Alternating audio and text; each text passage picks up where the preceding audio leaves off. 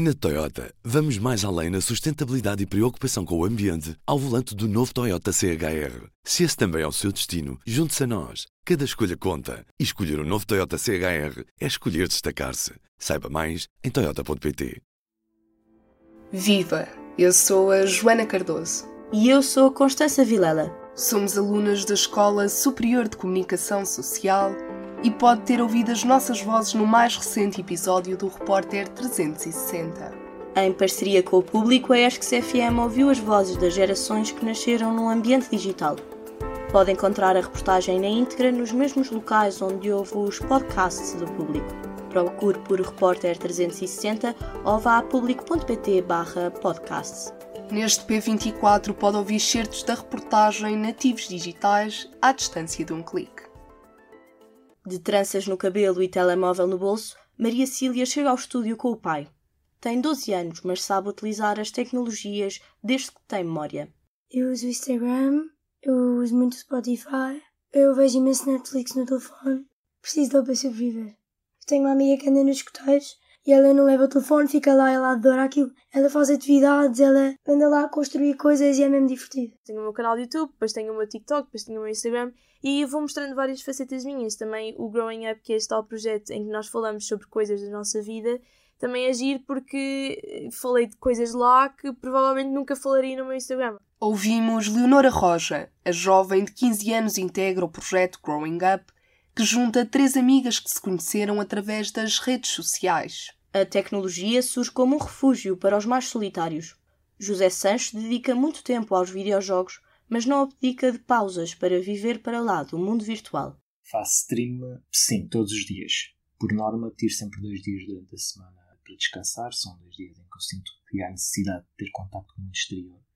Por norma, também, uh, sempre que eu faço stream, eu obrigo-me a sair de casa, porque eu sou uma pessoa muito caseira.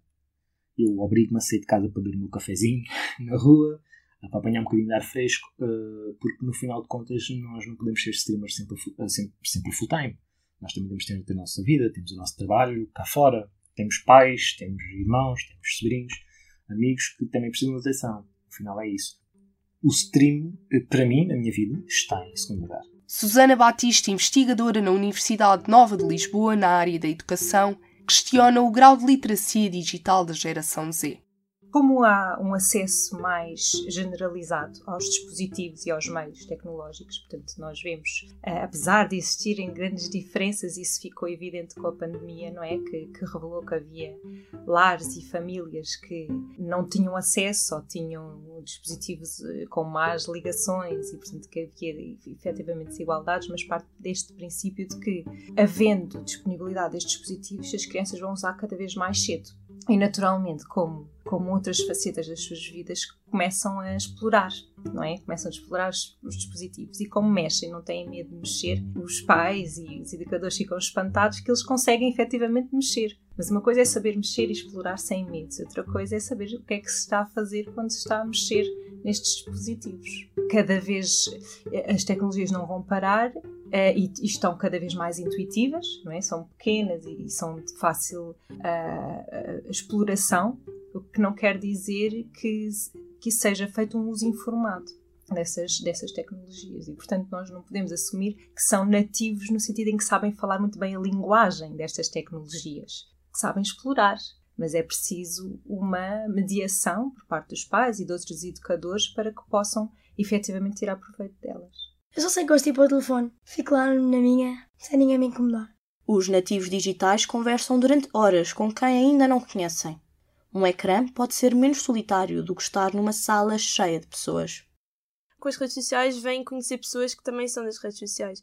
Pessoas como eu fazem conteúdos e então é, é agir ver essa interação. Muitos dos meus amigos de hoje em dia são amigos que eu conheci porque eu comecei a seguir no YouTube, ela começou a seguir no YouTube e, e começámos a dizer: Olha, eu gosto imenso do teu conteúdo, não sei o quê, vamos marcar um brunch e fomos e não sei o quê. Claro que as redes sociais ajudam imenso a conhecer eh, pessoas novas, não, não há dúvida, não é tudo mal.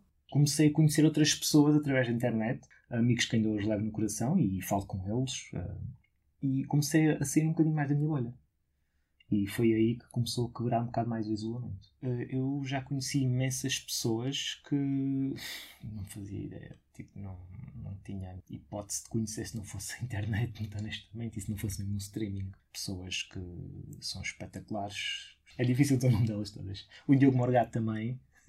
o Diogo Morgato conhece-me e é uma coisa tipo, uau, o Diogo Morgato conhece-me.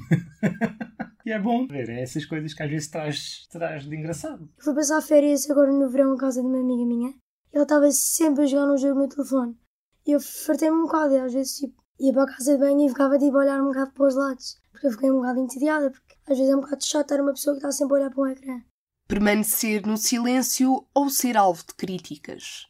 As publicações podem gerar discussões acesas, onde muitos lutam pelo direito a expressar uma opinião pessoas que não têm competências para usar as redes sociais. O Twitter é uma delas. O Twitter é aquilo horrível, aquilo é selva. uh, há pouco tempo fiz um, um tweet na brincadeira com uma pessoa que é a Ana Costa de comer pastel nata com colher. Um, e houve imensas pessoas indignadas. Não é assim! Não sei que... Até TikToks fizeram a respeito disso. Foi muito fun. Um, essa foi a parte engraçada, que houve muita gente a entrar na brincadeira e depois houve malta que não tem competências sociais em que ofenderam e essas coisas todas.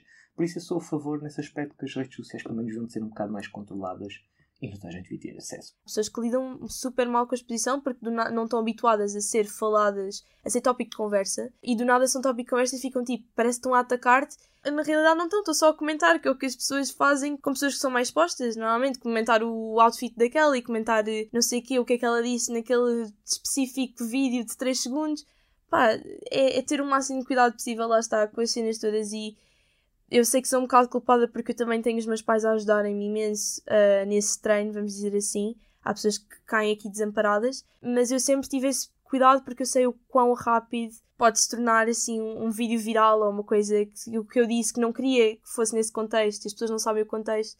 Portanto, muito rapidamente nas redes sociais, cada vez mais, as coisas podem ser viradas do avesso e nós não temos controle nenhum sobre isso. É, é a nossa palavra contra milhares de pessoas. Esta reportagem foi produzida por mim, Joana Cardoso. E por mim, Constança Vilela. A coordenação é de Inês Malhado. Do P24 é tudo por hoje. Relembramos que pode ouvir a reportagem completa nos mesmos locais onde houve os podcasts do público.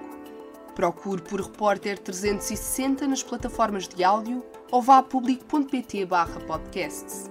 Tenha um bom dia. O público fica no ouvido. Na Toyota, vamos mais além na sustentabilidade e preocupação com o ambiente ao volante do novo Toyota CHR. Se esse também é o seu destino, junte-se a nós. Cada escolha conta. E escolher o um novo Toyota CHR é escolher destacar-se. Saiba mais em Toyota.pt.